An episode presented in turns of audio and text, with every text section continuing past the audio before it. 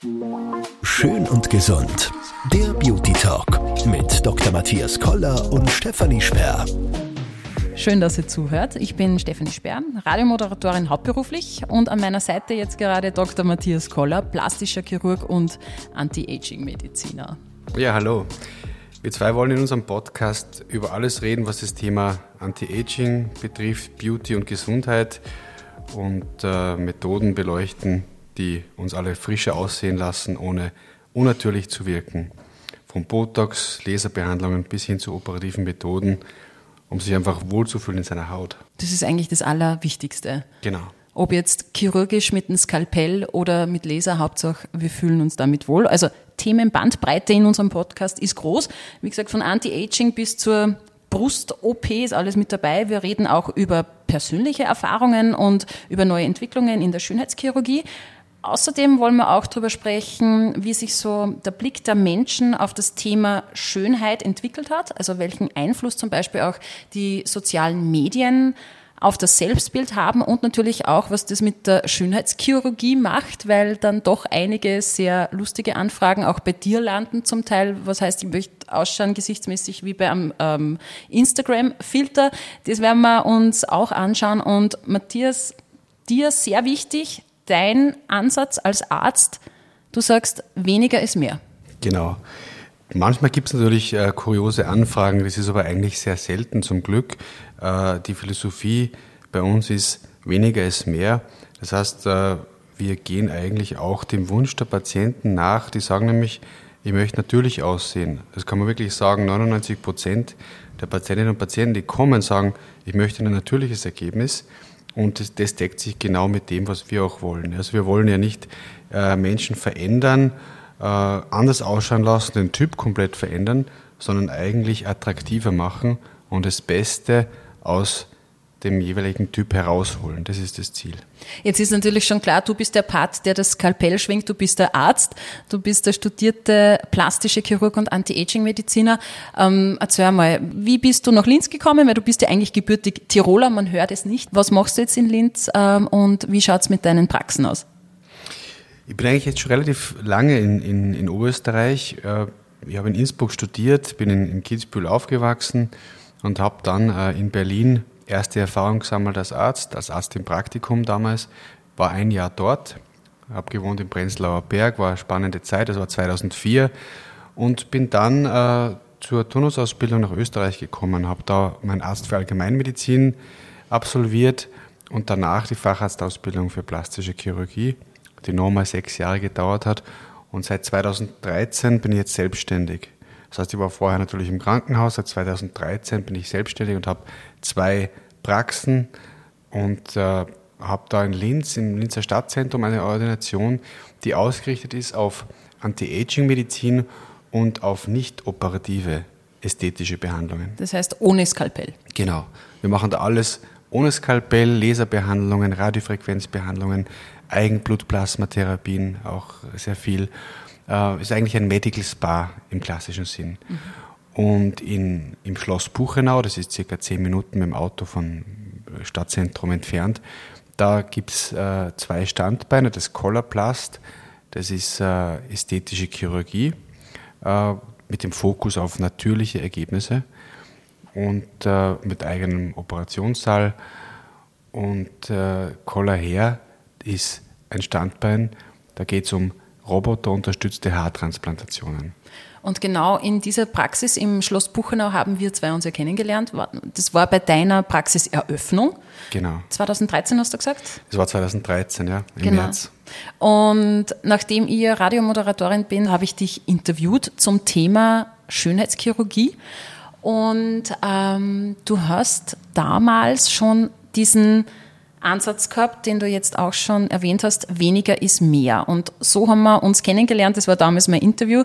Also ich bin Stefanie Speer, 36, wie gesagt, Radiomoderatorin und der Ansatz hat mich damals schon fasziniert, weil meine Meinung von der Schönheitschirurgie ja eigentlich eine andere war, muss ich ganz ehrlich sagen. Okay, ich habe eine Problemzone, die lasse ich mir jetzt korrigieren. Oder ich habe Reiterhosen, die lasse ich mir jetzt absagen und den Rest schaue ich mir gar nicht an, weil das ist nur das. Und dein Ansatz war eben schon dieses ganzheitliche. Mhm. Wie, wie bist du mit dem gestartet und hat das dann, hat das dann eine Entwicklung durchgemacht, dass wir nur ganz kurz auf das eingehen? Ja, du, schau, mir geht es ja genauso wie, wie, wie den meisten. Wenn man in den Medien liest über, über Schönheitschirurgie und Schönheitsbehandlungen, man sieht meistens nur extreme Beispiele, Dinge, die eigentlich nicht schön sind, die schiefgelaufen sind und äh, viel Auswüchse auch. Ob das jetzt bei Prominenten ist, ob das bei Nicht-Prominenten ist, das zieht sich so durch, dass man sagt, die, die Lippen sind zu stark aufgespritzt. Äh, jemand, der eigentlich schöne Augen hat, hat plötzlich längliche Augen. Ähm, das Mittelgesicht ist zu stark aufgespritzt und macht die Augen klein. Es gibt sehr viele Dinge, die eigentlich nicht passen. Und äh, das hat mich genauso betroffen. Ja. Nur ich hatte den Vorteil, ja, das studiert zu haben und die, äh, die Facharztausbildung gemacht zu haben. Und ich hatte es in der Hand, anders zu machen. Endlich einmal äh, andere Schiene einzuschlagen. Und es war bei mir eben die Schiene, dass ich gesagt habe, ich möchte natürliche Ergebnisse. Ich möchte äh, nicht dieses Klischee erfüllen von der Schönheitschirurgie. Und es war mir von Beginn an wichtig, also vom ersten Tag der Ordination. Mhm. Das war genau der Ansatz, der mich damals auch beim Interview äh, beeindruckt hat, dieses ganzheitliche und eben nicht dieses Extreme und meine Meinung damals war halt, okay, wenn ich mir jetzt die Brüste mache, dann habe ich solche Ballone, ja, und dann, dann schaut das aus wie bei einem Pornostar oder so, oder wie bei Baywatch, bei Pamela Anderson.